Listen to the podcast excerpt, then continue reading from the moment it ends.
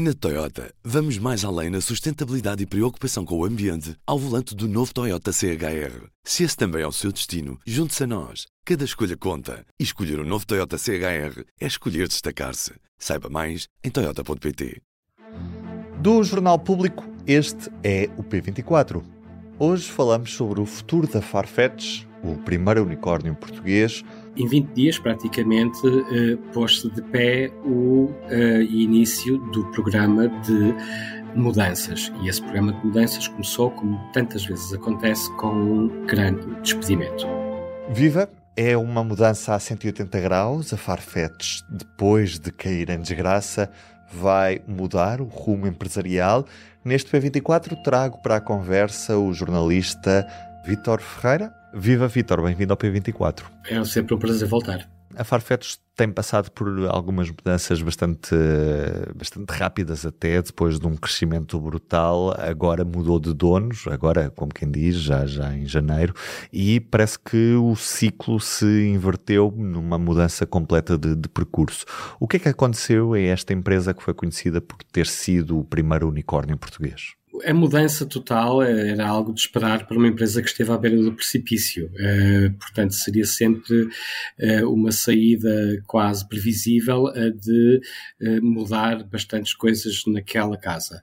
É uma casa que, nos seus tempos áureos, valeu muito dinheiro, quase 24 mil milhões de dólares, e que foi vendida por meros, entre aspas, 500 milhões de euros a um novo dono, que é o dono da Coupang, um site, um, também uma plataforma de venda online.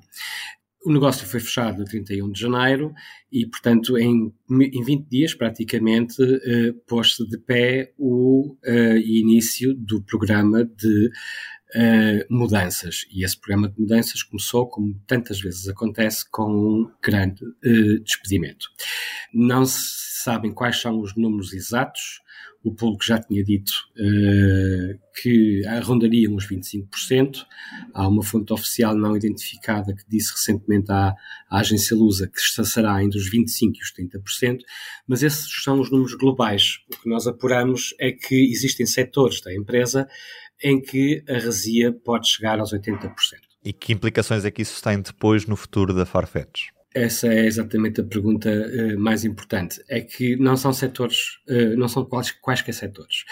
Um dos setores que vai ser mais afetado por este corte de pessoas é a unidade de negócios chamada uh, Farfetch Platform Solutions, que foi uma unidade de negócios criada em 2015, ou seja, três anos antes da entrada da Farfetch na Bolsa de Nova York, e que corporizava a visão que o José Neves, o fundador da Farfetch, tinha para o futuro, para a futura evolução.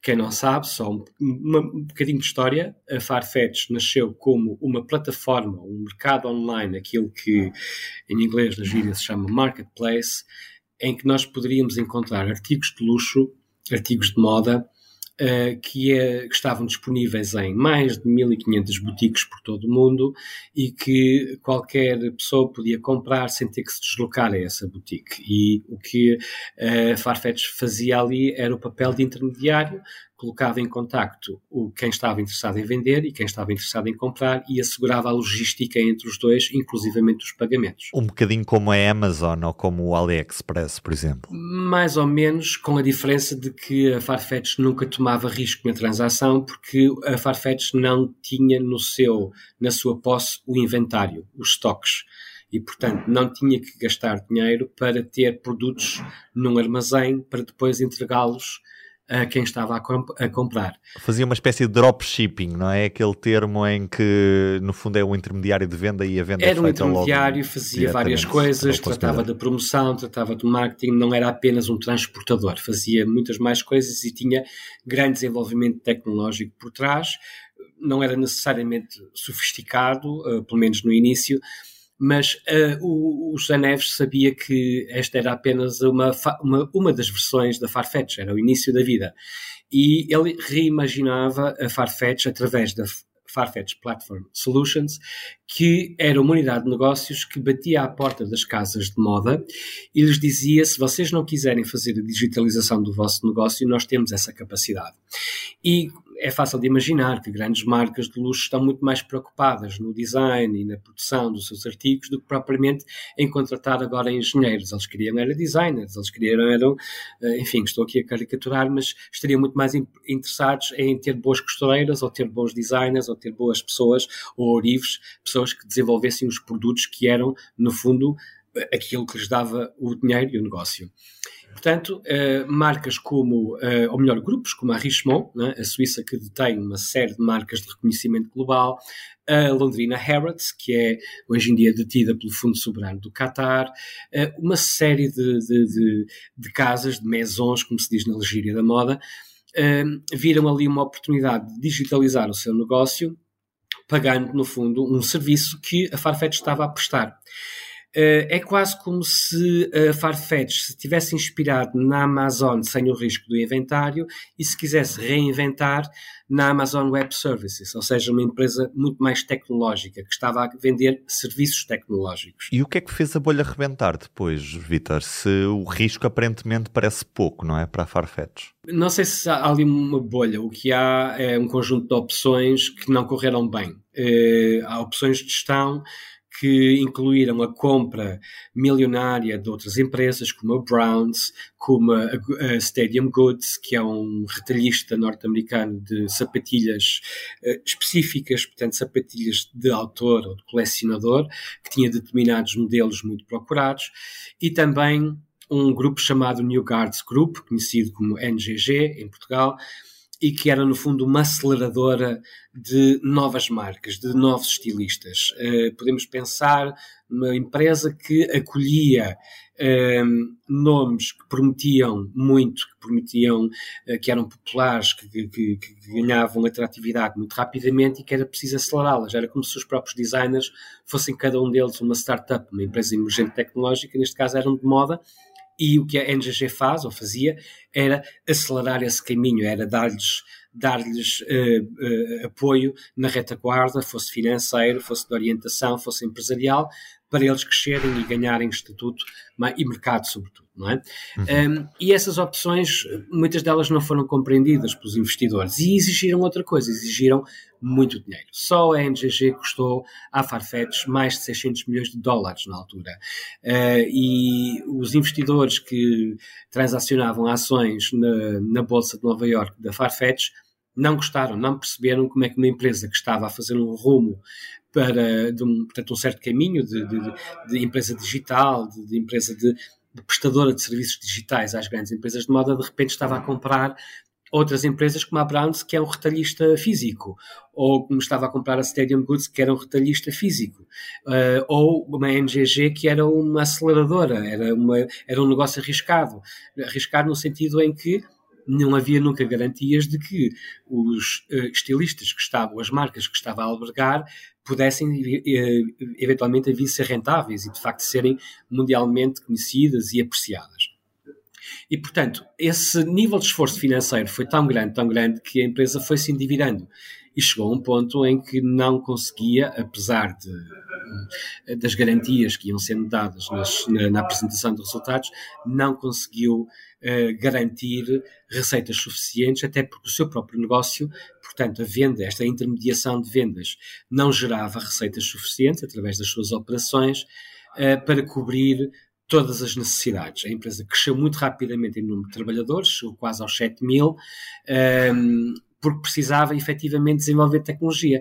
Não é um caminho muito diferente nesse aspecto do que aconteceu à Amazon. A Amazon esteve durante muitos anos no vermelho.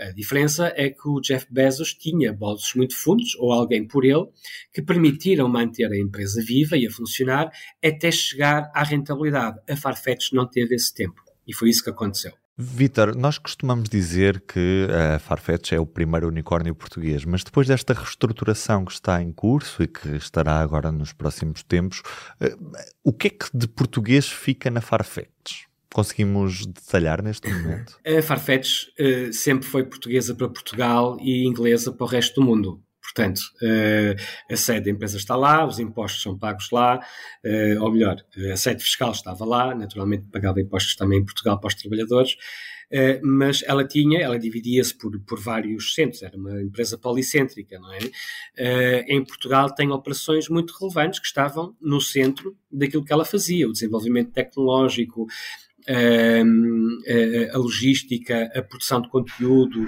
havia muitas tarefas que estavam em Portugal e que previsivelmente vão continuar em Portugal, não com a dimensão anterior por causa deste, precisamente destes despedimentos. Deixa-me aproveitar para voltar dar um passo atrás e terminar um raciocínio, que é uh, uh, o despedimento de quase 80% da, da Farfetch Platform Solution significa, no fundo, uma volta de 180 graus. Significa que o novo dono da Farfetch, o Bom Kim, que é o, o fundador da Coupang, uh, tem uma visão diametralmente oposta. Para ele, a nova Farfetch vai se parecer à velha Farfetch no sentido em que ele não quer a empresa uh, apostada e concentrada em ser uma Amazon Web Services, portanto, uma empresa tecnológica, a entregar serviços tecnológicos, seja por cloud ou por outro, outro, ou por outro meio qualquer, e quer apenas, ou quer sobretudo, o chamado marketplace, o mercado online. Vender, estar ali, servir de intermediário, quer no fundo ser a Amazon e não a Amazon Web Services. Um, desse ponto de vista, o que se pode esperar é que o marketplace, o, o tal mercado online, vai continuar a operar em, com uh, grande relevância uh, das equipas em Portugal, mas é claro que quando estamos perante despedimentos que globalmente rondarão entre os 25% e os 30%, se calhar vai passar a ser uma farfetchzinha, pelo menos nos próximos tempos, até conseguir provar que consegue fazer dinheiro e ser rentável. Obrigado, Vitor. Um abraço. Este é um dos temas que o público dá destaque nesta quarta-feira, dia em que também olhamos para o Tribunal Constitucional que diz que as regras transitórias da lei dos sefaraditas não põem em risco vidas humanas. Com oito votos a favor, os juízes do Palácio Raton discordaram do presidente e consideraram que as regras transitórias para a obtenção da nacionalidade portuguesa não colocam em risco vidas nem a dignidade humana. Eu sou o Ruben Martins, comigo hoje teve Vitor Ferreira. A música original do P24 é da Ana Marques Maia. Tenham um bom dia e até amanhã. O público fica no ouvido.